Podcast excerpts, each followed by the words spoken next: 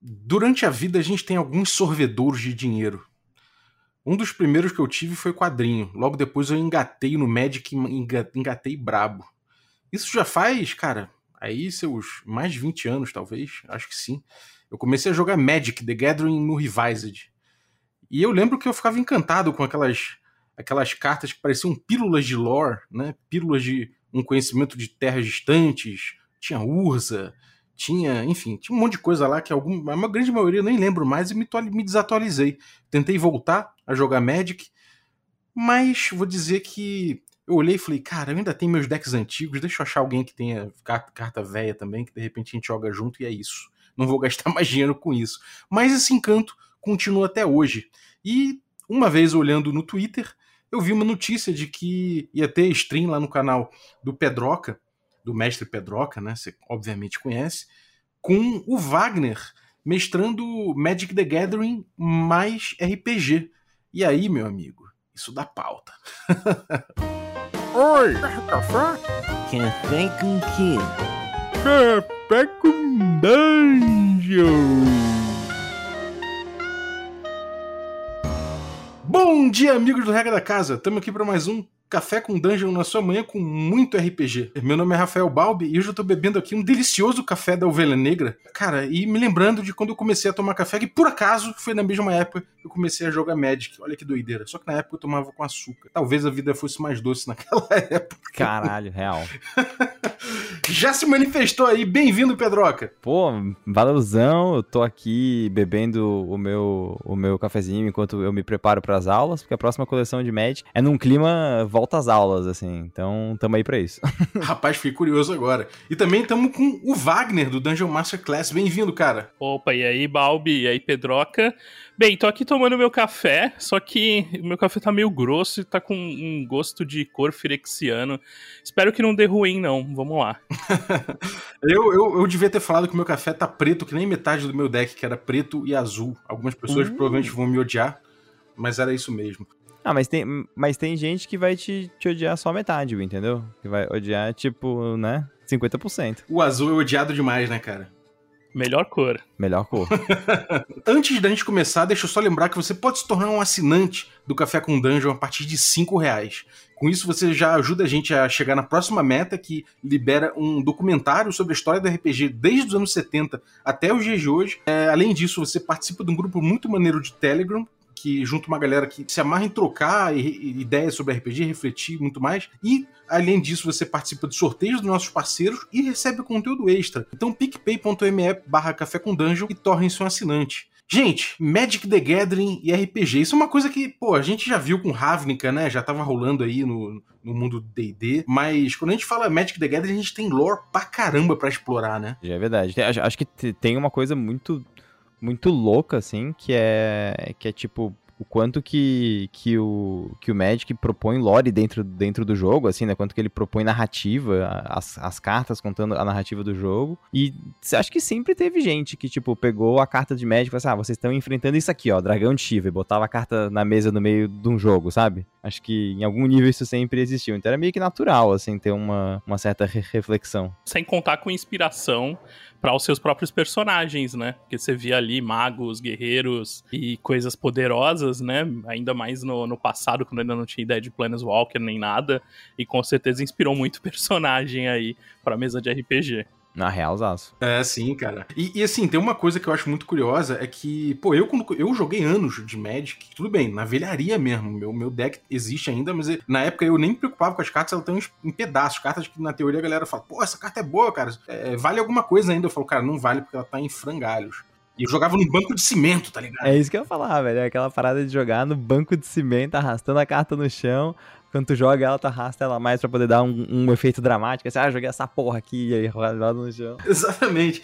E, e, cara, na época eu lembro que eu ficava apaixonado pelo, pelo flavor text, né? A gente tem ali, em, em várias cartas, a gente tem um textinho ali com, com, sei lá, dizendo, sei lá, os soldados, sei lá, ecatianos, eu não lembro os nomes exatamente. Capeta de charneca se aproxima de noite, não sei o que, sabe? Tinha uns... Sim, tinha uma narraçãozinha, né? É, cara, e isso eu usava também muito em mesa. E isso me, eu, eu não tinha certeza, porque eu não tinha tinha acesso demais a, a, material, a internet era uma coisa muito incipiente ainda, e eu não, tinha, eu não sabia exatamente se tinha um lore ali ou se era uma coisa jogada, e eu pouco, aos poucos eu fui percebendo que tinha, né, cara? É, é, quais são? Quais, a, a, gente sabe de Ravnica, né? Mas o, o que, que, que, a gente coloca hoje em dia de pontos principais de lore, assim, do, do Magic the Gathering que a gente pode explorar em RPG? Putz, tem, tem bastante coisa, né? Na real, o que acontece com o Magic é que cada conjunto ali de expansões, né, da, que vão saindo anualmente, eles vão compondo os grupos da história. As expansões mais recentes têm isso muito já arraigado na, na ideia, tanto que quando começam a sair os spoilers ali das cartas, né, as primeiras cartas da edição, todo mundo já fica naquela pegada de, de entender o que que tá rolando, o que que tá acontecendo naquele plano, quem é o inimigo, tal. No passado isso não era tão difundido, até porque né, a gente não tinha acesso a tanta informação assim. Mas agora, além do que tá nas cartas, sai romance, sai artigo com, né, com contos no site.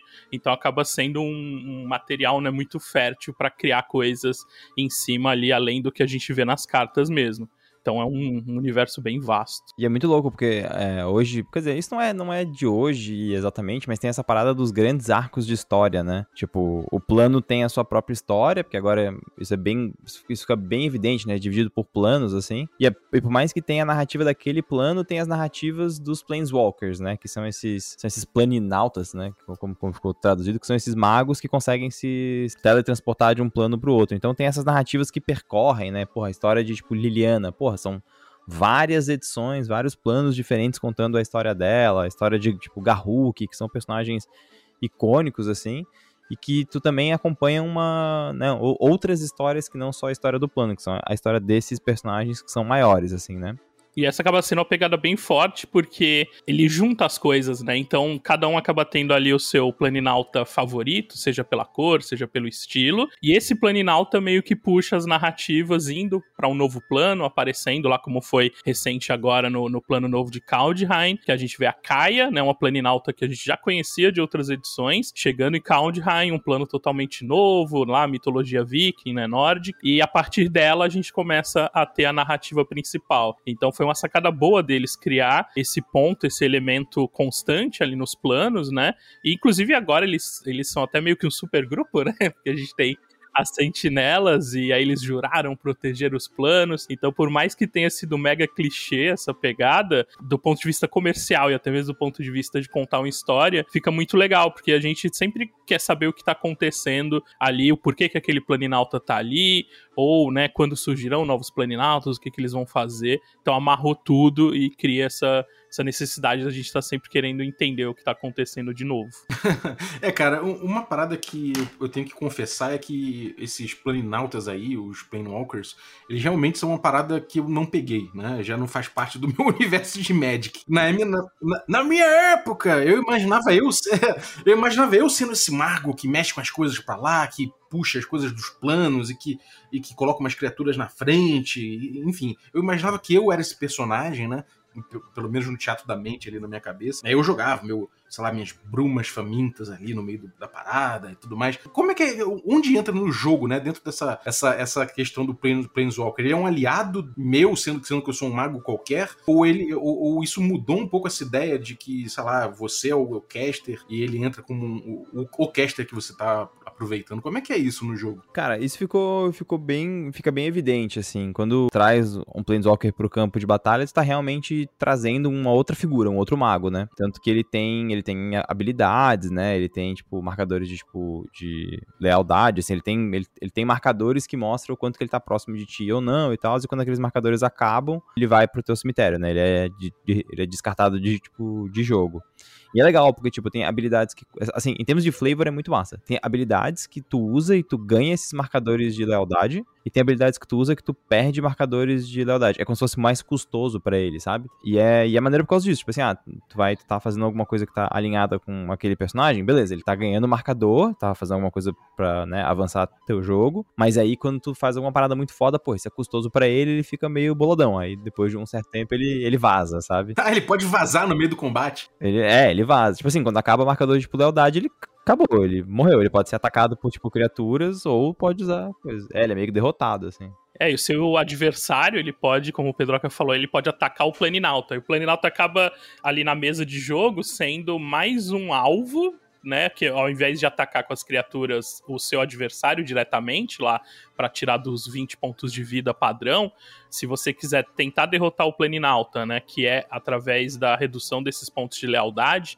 você tem que deixar de atacar o jogador para atacar o Planinauta dele, ou fazer magias no Planinauta. Então acaba tendo essa figura meio dupla ali, né? Você chamou um outro mago mega poderoso que tá ali do teu lado para te ajudar a derrotar, mas o inimigo também pode atacar ele diretamente para reduzir as suas forças. É, cara, e aí então quer dizer que, que rolou um, um, Tá rolando uma preparação aí dos Vingadores dos Planinautas, é isso? Ah, rolou já uma, tipo, edição prévia, assim, disso, na verdade. Foi um grande evento que teve. E é muito louco, porque eu voltei a jogar em Return to Ravnica, né? Eu, eu, eu comecei a jogar ali em Máscaras. De, antes de Máscaras de Mercado, na real, mas Máscaras de Mercado foi a edição que eu realmente comecei a jogar, assim. E parei completamente. Eu voltei justamente numa edição que tinha, né, Planeswalker, né? Tinha ali o, o Jace Beleriand. E aí é muito louco, porque tu pega a narrativa e tu vai seguindo a narrativa e tem um momento em que todos, né, em que vários Planeswalkers importantes têm que ir para um plano chamado Zendikar para poder evitar uma chegada de monstros eternos, né, chamado Eldrazi. Então tem um momento de reunião deles. E rolou depois uma segunda reunião foda que foi para poder uh, parar Nicobolas, que é um vilão antigão, assim, sabe? Isso, que inclusive virou carta de Planeswalker, né? Talvez o Balbi lembre do Nicobolas lá da carta, né? A criatura Nicobolas, mas agora, agora ele é um Planeswalker e as cartas dele de Planeswalker são boladíssimas, assim, são mega poderosas e ele virou basicamente o grande vilão, assim, né, no, no geral. Agora talvez esteja para surgir aí novas ameaças, mas ele ainda é aquela ameaça que precisa de todo mundo reunido para tentar lidar com ele, porque senão, né, o equilíbrio dos planos aí tá arriscado. Pô, que foda. O, a, a imagem do Nicol Bolas que eu tenho que é da carta que eu, que eu tinha lá, eu nem lembro qual era a série, né? Mas era um Elder Dragon, né? E, e aí, cara, eu lembro que a imagem dele era completamente de um, de um cara que tá lendo um livro num, num, sofá, né? Não era um sofá, na verdade, era a asa dele desenhada, só parecia um sofá, tá ligado? Lendo um livro assim no sofá, eu falava, pô, esse maluco não pega não bate ninguém, tá ligado? Tipo, o cara tá no sofazão dele ali, ele vai levar um lero, tá ligado?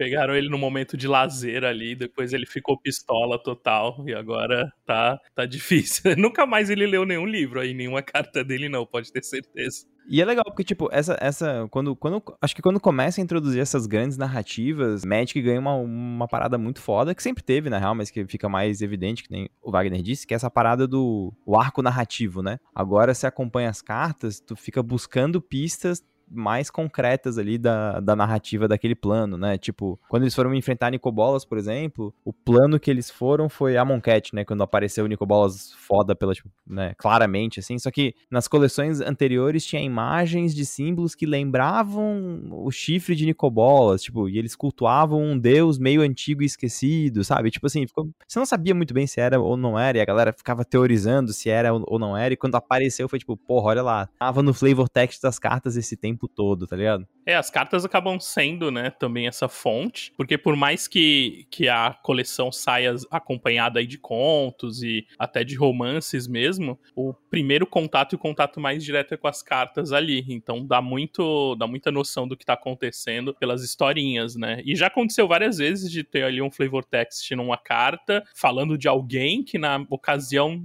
você lê, ah, beleza, pode ser qualquer pessoa aí, não faz muito sentido. E aí depois sai uma carta daquele, daquele personagem e aí reconecta com aquele flavor lá de trás. E aí você percebe assim que já tinha uma história maior ali desenhado, que é muito da hora. É, isso é maneiro, cara. Eu lembro que as expansões começaram a aparecer e tinha sempre assim, sei lá. Eu lembro que tinha, eu acho que era Fallen Empires, o nome, não sei, alguma coisa assim, que tinha goblins, né? Tinha muitos goblins ali. Era maneiro que você podia montar um deck inteiro de goblins. Então, você meio que ele, ele pegava uns povos e descrevia isso, isso dava um, todo um, um charme pra uma edição que era ruim até. Eu lembro que eu nem usava muitas cartas pra achar meio ruim. Não, era zoada mesmo. Era zoado, né? Nem é porque é antiga, mas dessa eles, eles erraram a mão mesmo. E olha que eu gastei dinheiro nessa porra, hein? Te contar. Era porra. Tudo bem que na época o dólar, o dólar era, era barato, sacou? Relativamente, mas puta que pariu, gastei dinheiro nessa, nessa parada aí. E o, o, o legal de ver assim entre as expansões, né? Você falou dos goblins, é, e muitas criaturas, né, existem nos planos. Então, muitas vezes você tem as, as visões diferentes. Então, sei lá, em Zendikar os goblins são de um jeito, lá em Amonkhet tem outras criaturas. Em Eldraine, os goblins já têm outra leitura. Elfos, a mesma coisa. Então, cada plano ali acaba tendo essas similaridades, mas muitas vezes as criaturas mais básicas, assim, as coisas que você já conhece do Magic lá, são um pouco diferentes, né? E que acaba também dando muita ideia aí pra aventura ou até adaptar coisas para sistemas aí existentes com, com essa ideia dos planos que o Magic traz. Agora, tipo, cara, o Magic ele é um produto da Hasbro, né, cara? Ele tá ali dentro da, da, da Wizards of the Coast, é um produto da Hasbro e tudo mais, e agora eles têm essa compatibilidade. Saiu o Ravnica pra D&D, dizem aí que vai sair, né? Parece que já é confirmado, mas não, não tem ainda muita notícia de que vai sair é, mundos do D&D pra Magic, né? De que isso vai entrar no universo, não sei como é que vai ser. Sim, confirmadíssimo. Agora, daqui o quê? Três, quatro meses, né? A próxima. Depois, agora de Strixhaven, que é a edição que sai mês que vem, sai em abril. A próxima é Aventuras em Forgotten Realms. Ah, já tá, então, no, já tá na, na fila. Tá, já tá na fila aí e tamo no hype aí. Não, é, eu ia falar, e tamo no hype. Tipo assim, eu tenho. Cara, eu tenho. Eu sou crítico pra caralho com a Wizards of the Coast, velho. Eu sou. Eu sou a primeira pessoa a falar Wizards vai tomar no cu, tá ligado? E eu tenho essa, cara. Tipo, eu tenho expectativas muito altas, assim, ao mesmo tempo que eu tenho expectativas muito baixas. Tipo, eu acho que eles vão querer agradar. Ou eles vão querer agradar os dois públicos e aí talvez façam uma merda muito grande, ou eles vão optar por um dos dois e aí por causa disso façam uma merda muito grande, sabe? Ah, eu, eu tô otimista, assim. Eu sinto que eles já vêm flertando há bastante tempo, né? Dessa essa junção, né? Do, dos dois lados, jogadores de RPG e os jogadores de Magic. É, tem o livro de Ravnica, né? Como o Balbi citou. Tem também o livro de Teros, que saiu um pouco depois do de Ravnica. Também nessa pegada, adaptando lá todo o plano pra D&D quinta edição, né? Um livro hardcover mesmo. E antes disso, eles publicaram vários artigos, né? Em formato de PDF, que eram os Plane Shift. Que era uma adaptação breve, assim, de poucas páginas, mas de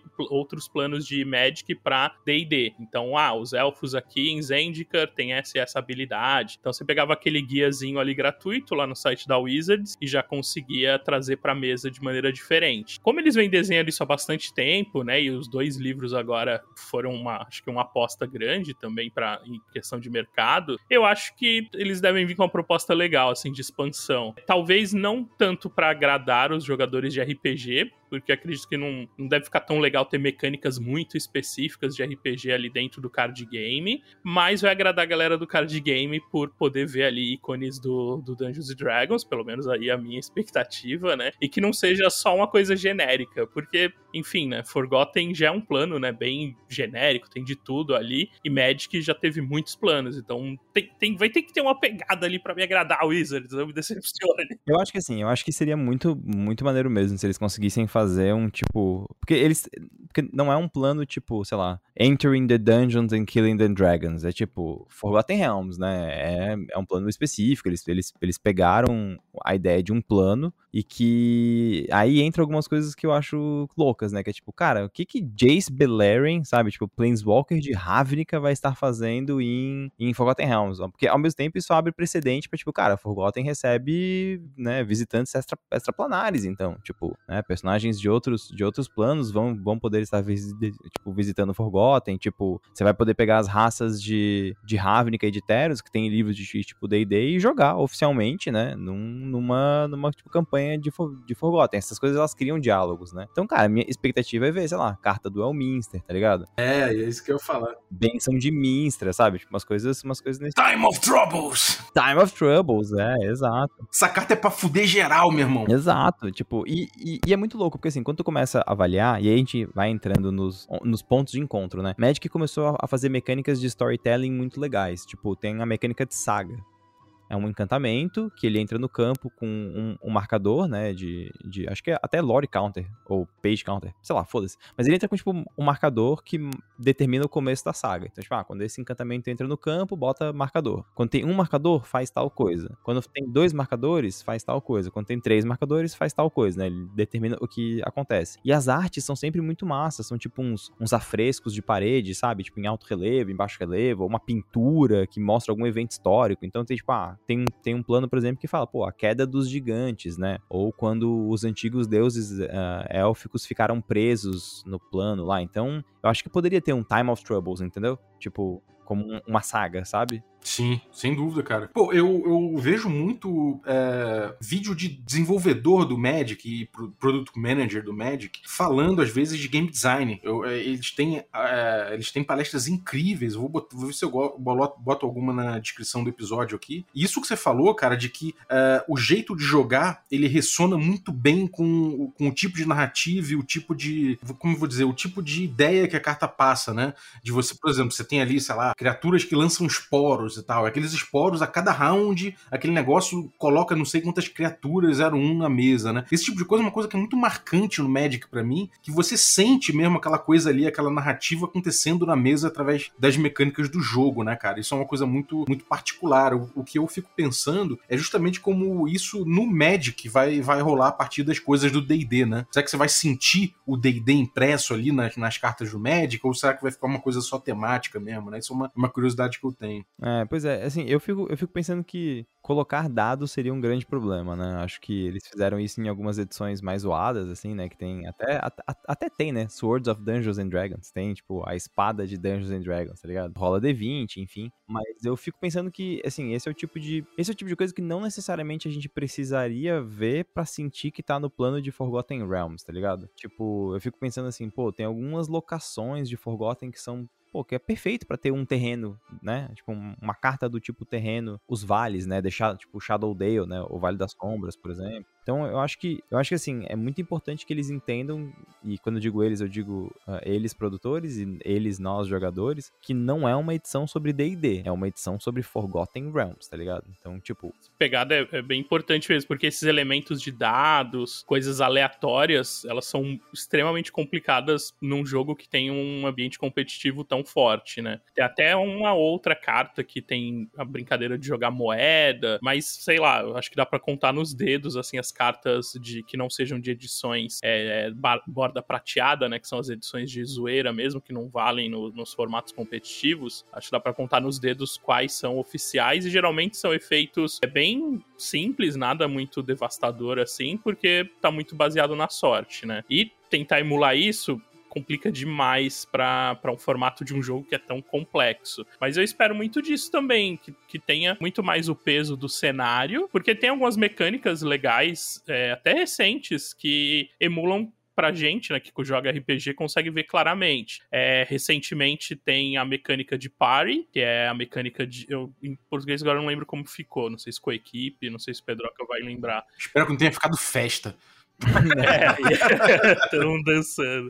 Mas aí nessa mecânica, ela vai ficando mais forte à medida que você pode chegar a ter é, quatro criaturas, uma de cada tipo. Então, um mago, um clérigo, um guerreiro e um ladino. Então, ela, ela joga em ao redor disso, né? Saiu recente agora em Zendikar. Se a gente voltar um pouquinho mais, já teve a mecânica de level up, que era a mecânica onde as criaturas você vai pagando mana e à medida que você vai acumulando ali os, os, né, os contadores que você paga, ela vai subindo de nível mesmo. E aí tem lá na carta, do nível 1 ao 3, ela tem voar, do nível 4 ao 5, ela vai ter voar e iniciativa, enfim. Então já são duas coisas que já remetem bastante a D&D, praticamente, né, o RPG em si, e que seria legal ter semelhante isso no, na edição de Forgotten, mas também eu acho que ficaria bem satisfeito se nós vermos uma visita mesmo ao plano, né, de Forgotten Realms e entender um pouco como vai ser essa relação, porque o legal dos Planinautas é esse lance da coisa única que eles têm, que é a fagulha, né, a centelha, aliás, que permite eles viajarem entre os planos. Mas quando a gente vai para D&D, isso é uma magia de mago, né? Tipo, tem vários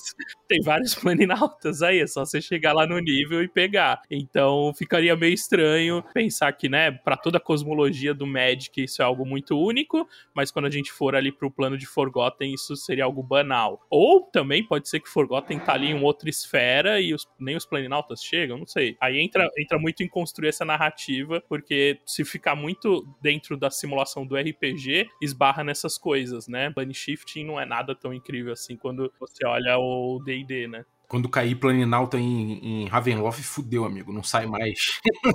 É, então, imagina. Vai chegar lá, olha, um plano novo aqui. Não, aqui é a minha casa e você não é bem-vindo. E o louco, cara, ao mesmo tempo, assim, uma coisa bem engraçada, o louco é que, tipo, Magic tem várias edições, né? E, porra, D&D tenta sempre, né, criar cenários que são diferentes do fantasia medieval clássica. Mas é louco, porque quando tu pega Magic, Magic não tem exatamente um cenário de fantasia medieval clássica, assim, tipo, não tem exatamente, sabe? Porra, tem Dominária, que tem a coisa tipo, cavaleiros e tal, pô, é um pouco, é um pouco, os Zendikar tem a parada meio aventuresca, mas aquela fantasia medieval clássica de, tipo, capa, espada, mago e dragão, tá ligado? Forgotten Realms provavelmente vai ser a primeira, sabe? É verdade, cara. É verdade. Vai ter que ser um. É, cara, vocês me, vocês me convenceram. Eu não quero ver DD na parada. Eu quero ver Forgotten. Eu quero ver cada player. Porque realmente, se, não, se, se rolar, vai ficar muito. Vai ficar muito. Muito. Muito alabangu, sacou? Vai ficar uma parada feita assim a solta. Quer dizer, pode ter coisas interessantes pintando se, se permitissem, mas realmente, em termos de linha de produto, eu acho que não ia fazer muito sentido, não. Eu acho que eles, eles têm opções legais, assim, por exemplo, né, se, ah, sei lá, se eu fosse head of,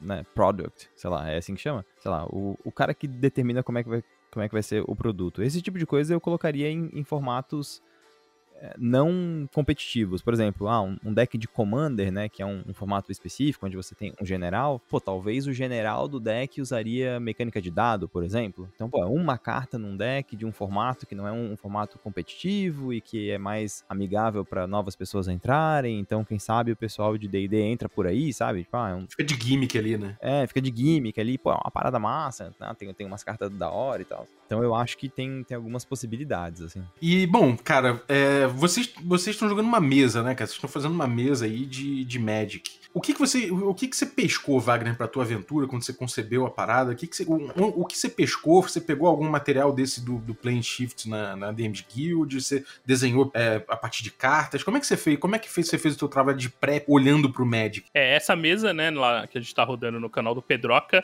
ela acontece em Eldraine, é uma das edições aí recentes de, de Magic, e a pegada dela é que é um plano que gira em torno dos contos de fada.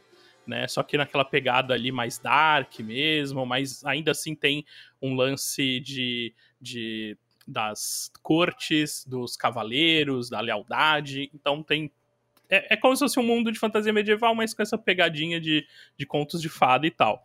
Essa edição especificamente, ela não teve muito lore, é, ela não teve um romance. Na verdade, ela teve um romance só, que eu usei também para conhecer um pouco, mas o romance é uma história muito específica que acontece num período muito específico. Então não tem muita informação além disso. Para montar a mesa, o que eu fiz? Eu li esse romance, que aí deu uma ideia bem legal de como é a posição ali, as ideias dentro do plano. É, eu li o flavor de todas as cartas e deu, deu bastante ideia também peguei lá um dos programinhas que, que eu né, uso para marcar coleção. Você consegue ir olhando as cartas e eu fui lendo os flavors, marcando ali as referências de NPCs e tal. Toda vez que sai uma edição nova, a Wizards publica também o Planeswalker Guide.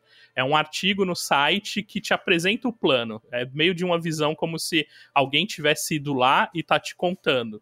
Então lá tem bastante material para entender mesmo as coisas, saber de lugares e fazer essas junções. Então para essa mesa que não tinha muito material, já era a primeira vez né, que o Magic apresentou esse plano, é, usei isso, usei o romance, usei o Planeswalker Guide. Uh, minha ideia é trazer umas coisas de outros planos, não vou falar muito aqui, porque o Pedroca tá jogando, então não vou spoiler nada pra ele, mas Justo. pela sessão 1 lá ele já deve ter tido alguma, alguma ideia. Mas gira muito em torno disso, conhecer o plano. E quando a gente né, tem essa proposta assim, ah, vamos jogar uma mesa num plano de Magic. É, não é a primeira vez que eu tô fazendo, eu já fiz lá no meu canal uma mini campanha em Ravnica e uma mini campanha em Zendikar. E também esses dois planos, eles são planos que o Magic já visitou mais de uma vez em expansões, então tem bastante coisa, né? Teve romance, teve artigo, então deu para pescar muita coisa de lá. Mas o que eu tento trazer é sempre pensar, beleza, né? Por que, que a gente está indo para esse plano? O que, que ele tem é, de diferente de um plano ou, de um cenário de D&D, de um cenário mais conhecido, né? O que, que vai atrair as pessoas para lá? Com base nisso tentar escalar, tentar fazer ali que aquelas sessões a gente tenha o supra-sumo do que aquele plano representa. E aí é muito nessa leitura de, de pegar talvez a semente ali que a Wizards pensou, né, na hora de desenvolver e trazer isso para os personagens. É, como não tem é, plane, Plane Shift, né? A Wizards não fez nenhum material adaptando uh, essas as coisas de Eldraine para o D&D.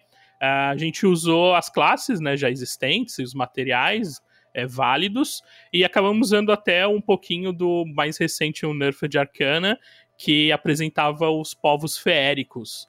E tem uma, uma raça lá que é muito específica de, de, de Eldraine, por coincidência, que é o povo fada, que não chega a ser tipo uma fadinha pequenininha, mas sei lá, é meio do tamanho de um goblin, assim, mas tem asas, são as fadinhas meio bizarras.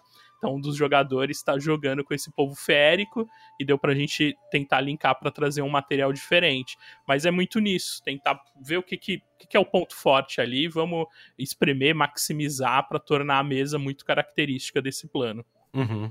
E, Pedroca, você, cara, pegou ali várias classes e tal, DD, vamos lá. Agora a gente tá falando não mais de DD no Magic, mas agora de Magic no DD. Como é que você pensou em fazer personagem? como é que foi a tua escolha de classes? Como é que você visualizou as classes clássicas do D&D? Né? E essa, essa, essa, essa divisão do trabalho, né? Por assim dizer, da, do, das classes do D&D dentro do Magic. Pois é, então, tipo, a gente tá jogando esse plano, o Drain é um plano que ele tem cortes, assim, né? Ele tem essas, esses, essas regiões, esses, esses, esses castelos que são, são as cinco cores do Magic, né? E aí a gente tava discutindo entre o grupo de jogadores, pô, eu vou ser desse, desse daqui, eu vou ser desse aqui e tal. E eu queria muito jogar com algum personagem que tivesse a ver com o Castelo Branco. Então, tipo, a primeira coisa que eu pensei foi, tipo, cara, na real, eu quero jogar com um personagem, né, que a cor de Magic dele é branca. Eu quero, tipo, virar planícies para conjurar ele, sabe? e aí, a partir disso, eu fui, cara, eu vou ler sobre o plano e tal. Eu fui dando uma olhada em flavor text também, assim, né? Eu fui, eu fui, eu fui lendo aos poucos. E é massa, porque, tipo, isso vai te trazendo muita, muita inspiração, sabe? Tipo, ah, porra, essa carta aqui tem um flavor da hora, que fala sobre como é que funciona a ordem de cavalaria. Aí toca num ponto que fala sobre como é que os selvagens são vistos, né? Tem esse povo que, que é o povo fora dessas cortes. Eu, porra, e se tivesse um cara que é um selvagem, mas ele tem a ver com essa corte, tal, qual, qual, qual poderia ser a corte que receberia ele? E aí eu fui meio que fazendo corner, assim, né? Fui meio que hum, fechando o conceito em volta disso, e aí eu montei um elfo que se torna cavaleiro meio que sem querer, assim, ele entra no, ele entra nesse, nesse, nesse castelo e aí tem uma meio que uma aprovação, assim, tu paga, tu, tu, tu passa por um, por um fogo e se o fogo não te queima, significa que você é digno o suficiente para ser um cavaleiro. E ele passa meio que sem querer, assim, meio que tipo, porra, não era para ser isso, assim.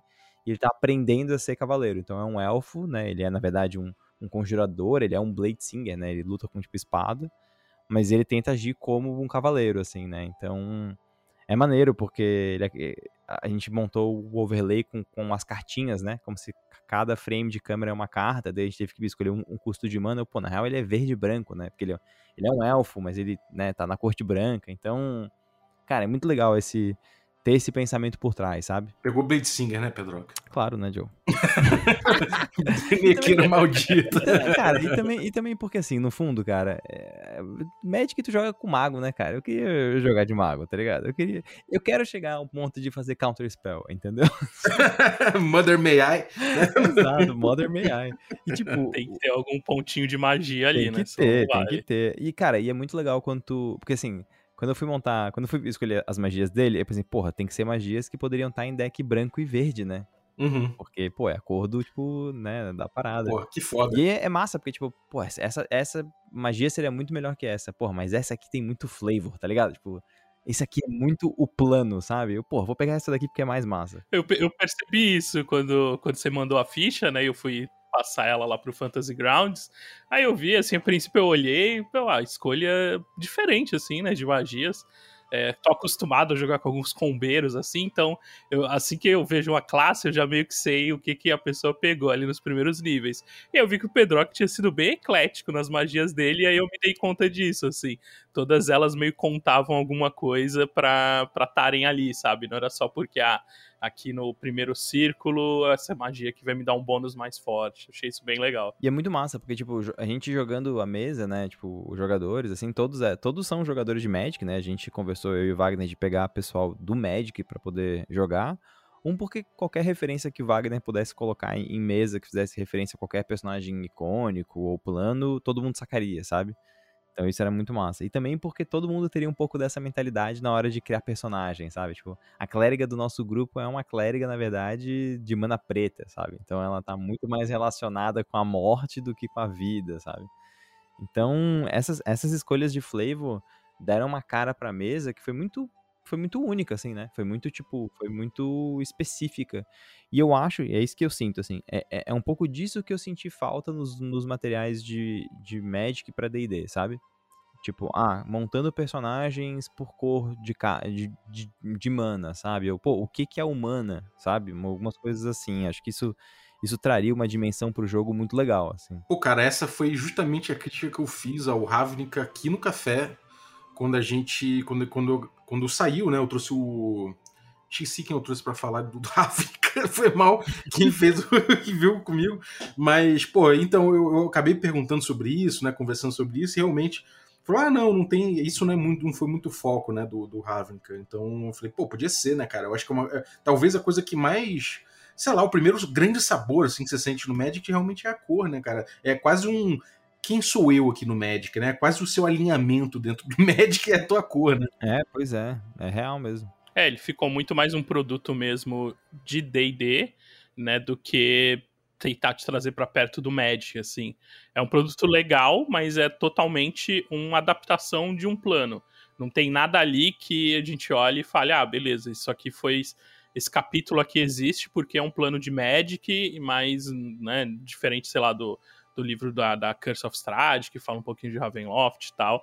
Ali tá muito centrado no D&D e mostrar como é aquele plano em si. Não se preocuparam muito em trazer alguma mecânica, alguma coisa que faça o jogador de Magic identificar. Uhum. E, cara, é... qual foi o teu principal desafio, o Wagner, de pegar o Magic e portar pro D&D, assim. Eu sei que já tem coisas estabelecidas, já tem é, suplementos, coisas que podem informar, mas assim, às vezes desafios aparecem de coisas que a gente não espera, né, e, e tudo mais. Com a tua intencionalidade de trazer o Magic pro D&D, o que, que você sentiu que você precisava trabalhar melhor, aprofundar? Qual foi o teu principal desafio? É, aqui em Eldraine especificamente, é a falta de ter materiais oficiais que falassem um pouco dos locais né? Como tá tudo muito centrado nas cortes e você tem basicamente uma, um romance e a coleção de cartas para extrair desses lugares, não fala-se muito do que tem ao redor. Então a sensação que tem é que existem cinco grandes castelos e floresta por toda parte, porque ninguém fala muito ali da vila, das vilas, de como são as outras coisas. Então foi necessário criar bastante ali em volta para rechear né, esse, esse conteúdo e os jogadores terem opções de explorar, não ficarem limitados só ao que a gente vê nas cartas. Acaba sendo o, um desafio, mas ao mesmo tempo é divertido, porque aí entra a parte de world building mesmo, né? De imaginar como as coisas estão reagindo ali só com base em pequenas historinhas e coisas que você vê ali nas cartas. Mas eu, eu senti falta disso. É, transcrever em si o clima do plano e, e, das coisas de Magic, eu acho que não é muito difícil, as cartas já te dão muita ideia, muita noção ali do que fazer. A minha proposta também é, é inserir, né, uma coisa que eu sempre falo quando eu vou jogar com a galera alguma mesa com Magic, né, num plano de Magic, é que a partir do momento que a gente rolar ali o primeiro dado, é a nossa versão daquele plano. Então, por mais que a gente saiba que fulano morreu em algum momento, ou tal monstro não tá aqui, é, se for legal para nossa história, isso né, vai, não, não vai valer. Então, isso é bem de boa, porque a partir daquele momento a gente está construindo a nossa história dentro daquele plano. Mas, de fato, fazer esse, essa construção do, do mundo ao redor, das coisas que estão acontecendo, foi o mais desafiador por ter pouquíssimo material sobre isso. E eu entendo até porque o jogo em si não dá muita abertura, né? Então ficou muito fechado em cima das cortes. Mas quando você começa a rolar os dados ali na mesa, você sabe que por mais que você planeje tudo, os jogadores sempre vão fazer alguma outra coisa, do tipo humilhar um vendedor de feijões mágicos e roubar os feijões mágicos do vendedor, né, senhor Pedro? Porra, mas daí eu não sabia, cara. Eu não sabia. Eu fui tapeado, fui tapeado. Eu vi esse clipe aí. Mas é, cara, é muito bom. Alguém clipou. Cara, esse clipe foi muito é. foda, velho. Esse clipe foi muito Um bom. dos jogadores da mesa que joga com o Mago, ele não conhece muito, né, de D&D, jogou algumas vezes só. Então, quando foi criar o personagem, eu ajudei E aí o brief dele foi: eu sou um mago cujo custo de mana são três manas azuis, então me faz bem filho da puta. Aí eu, beleza. tá pronto aí, então ele é um mago azul totalmente na dele, cheio de ilusões e truques e coisas, e, e foi mais ou menos isso que ele mostrou na mesa e tá bem divertido. Tá muito bom, tá muito bom. Pô, achei maravilhosa essa interação em Magic, cara. Uma coisa prosaica, assim, né? De, tipo... Não, e, e, e tem, uma, tem umas situações de, de, de mesa, assim, que, é muito, que são muito boas, assim, tipo, e tem uma hora que estoura um combate, né, pequeno spoiler, estoura o combate, a primeira coisa que o Mago Azul faz é ficar invisível e não participar do combate, assim. Então, tipo, isso é muito, isso é muito icônico, sabe, isso é muito icônico, assim, ficou muito fantástico, sabe.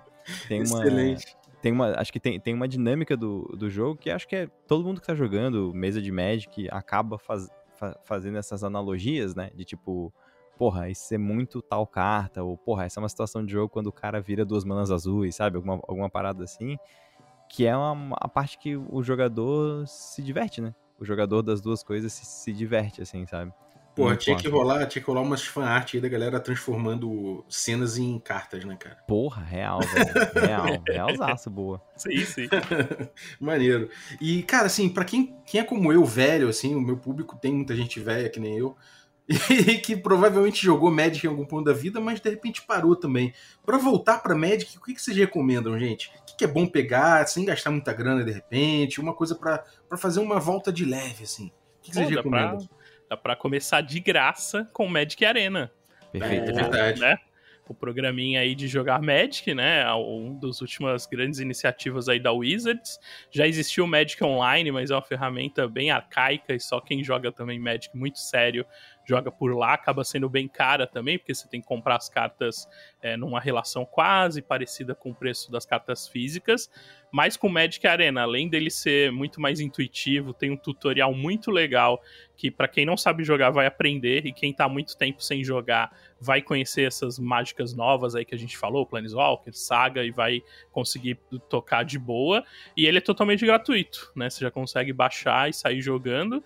E agora tá com as versões para celular aí, Android e, e iOS também, além do, do PC e do Mac. E é show de bola, assim, tá muito boa. Uma plataforma bem completinha, com muita gente, né? Muitos amigos, até alguns empolgados mesmo pela, por ver as mesas, quiseram voltar a jogar e tá todo mundo no Arena agora. Oh, que foda. E, você precisa comprar em determinado momento alguma coisa pra, tipo, pra acelerar a tua, sei lá, quero pegar mais carta aqui, quero. Não tem isso? Ou como é que é Não, tem, tem. Você pode comprar coisas com dinheiro, que são os boosters, é, dentro do jogo. Geralmente, quando sai uma coleção nova, sai um pacote que você pode já comprar vários boosters e algumas coisinhas cosméticas daquela coleção. Então, sim, se você for mais a sério, é, você pode colocar dinheiro lá dentro e jogar. É relativamente mais barato que as cartas físicas, né? Pelo, pelo que você tem ali.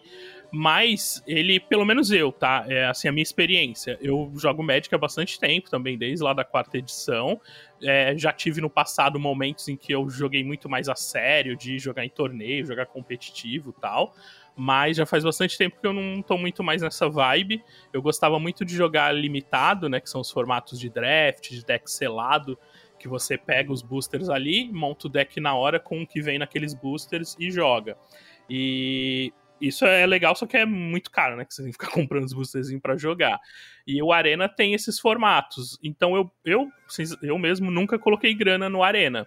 Eu pego lá, você vai fazendo missões que te dão moeda, né? Todo dia, tem missão de diária, tem missão semanal, que é jogando e ganhando. Então você pode começar com os decks que ele já te dá e ganhando esses pontos. À medida que você evolui, ele também vai te dando uns pacotinhos de graça tal. Então, com o tempo, se você quiser ali. É, conseguir colocar algumas horas no jogo, você não vai precisar gastar nada para conseguir ter as cartas mais recentes ou montar os decks mais novos.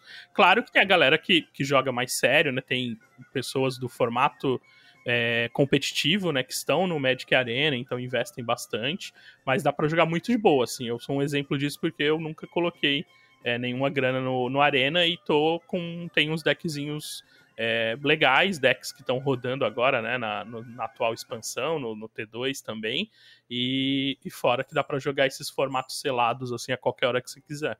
Porra, é foda. Então continua sem ser pay to win, né? Isso era uma coisa que talvez fosse o maior atrativo pra mim. Quer dizer, um dos maiores, né? É, do Magic. Eu gastava bastante dinheiro até, mas eu tinha amigos que não gastavam muito dinheiro e eu dava cartas para eles, assim, tipo, sei lá, eu não jogo com verde, então pega aqui umas cartas verde minha.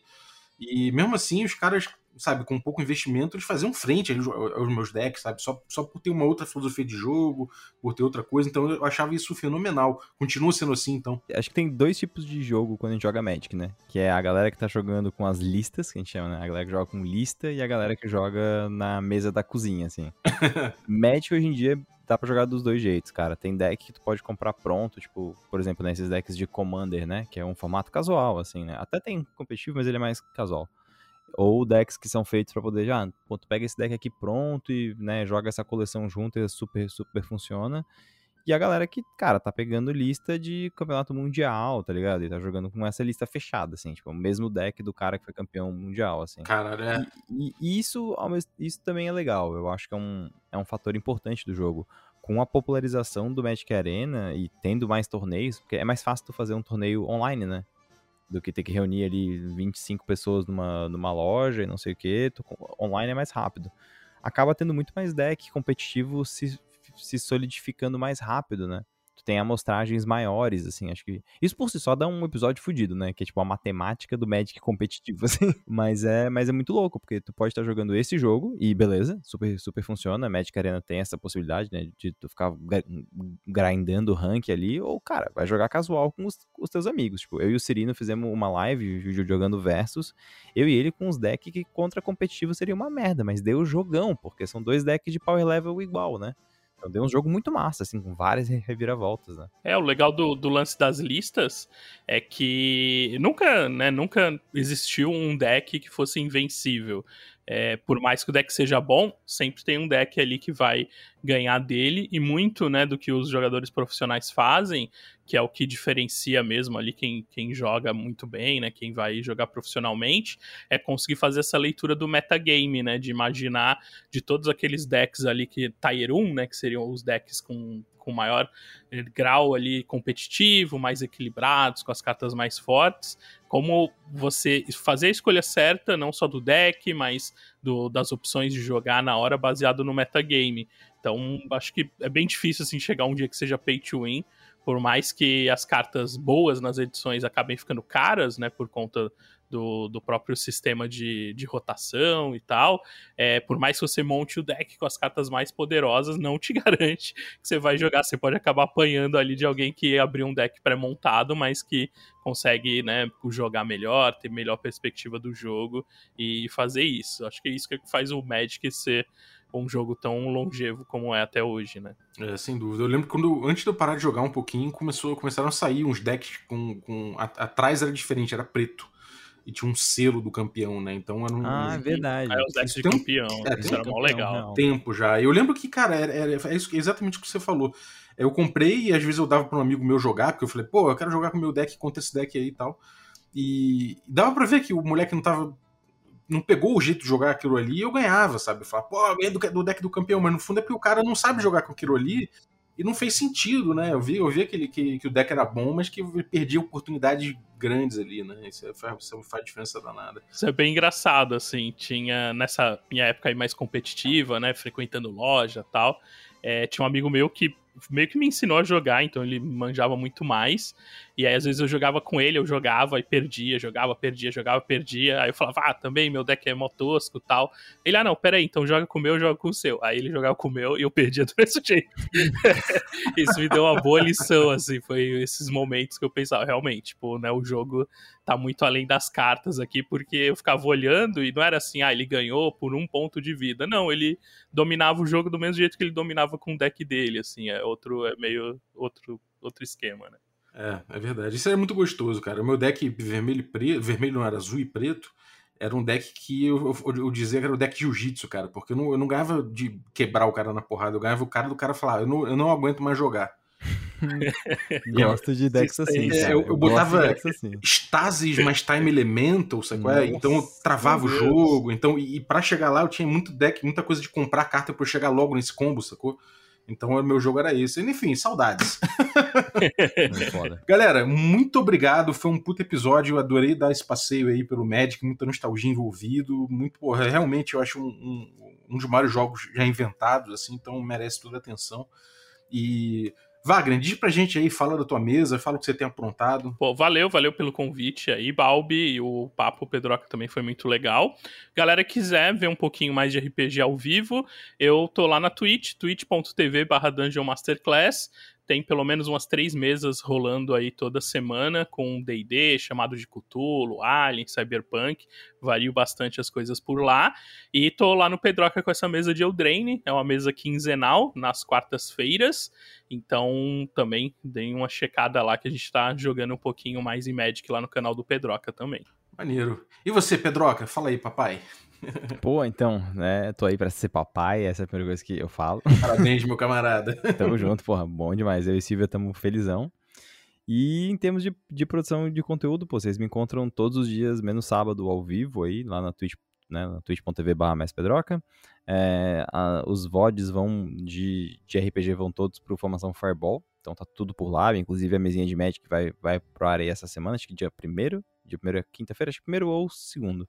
E aí já fica direitinho, prontinho pra semana que vem, ou pra semana, não, não sei quando que esse episódio vai estar no ar. Mas, enfim, e é isso, cara. Tem bastante RPG. Essa, essa quinta-feira, agora, dia 1 de abril, começa a mesa semanal de Eberron. Então vou voltar a, a mestrar D&D para poder mestrar em Eberron pro Cauê Moura, pro Leandro do Choque de Cultura. Porra, vai ser massa. Pra Bárbara Gutierrez e pra Bu Mesquita. E, cara, vai ser, tipo, sinistro, assim. Vai ser uma vibe meio Mad Maxão hard, assim. Mad Max mesmo, sabe? A parada suja. Essa, essa é a ideia, tá ligado? Caralho, que foda, meu irmão. Irado. Então acho que, acho que vai ser massa. Vai ser, vai ser semanal. A princípio tem 10 episódios pensados, mas talvez seja um pouquinho mais, talvez seja um pouquinho menos. Mas, né, cola aí. Se não puder assistir ao, ao vivo, assiste no YouTube do Formação depois. Maravilha. Galera, muitíssimo obrigado, então. Valeu pelo papo. É, queria agradecer você também que ficou ouvindo a gente até agora. Muito obrigado pela tua audiência. É, queria agradecer fora isso, fora essa galera, queria agradecer também os nossos assinantes, a galera que torna possível essa aventura. E aí vou agradecer os nossos assinantes Café com Creme, dentre eles o Bruno Tássio Cachoeira, muito obrigado pelo teu apoio. Agradecer aí os nossos assinantes Café Expresso, inclusive o Douglas Dias, muito obrigado, Douglas. E agradecer os nossos assinantes Café Gourmet, o Abílio Júnior, Adriel Lucas, Bruno Cobb, Caio Messias, Daniel Melo, Denis Lima, Diego Sextito, Erasmo Barros, Franciola Araújo, Gilvan Gouveia, Jean Paes, Marcos Paulo Ribeiro, Matheus Hamilton de Souza, Guax, a Pati Brito, Pedro Cocola, o Rafael Caetano Mingo, o Rafa Cruz, o Rafa Garotti, o Ricardo Mate, o Rodrigo de Lima Gonzalez, o Tito e o Vinícius Lourenço Fernandes. Galera, muitíssimo obrigado pelo apoio de vocês. Um abraço e até a próxima. A palavra quer invadir a minha cuca. A consciência se expande. A consciência se contrai. A consciência da cabeça entra e sai.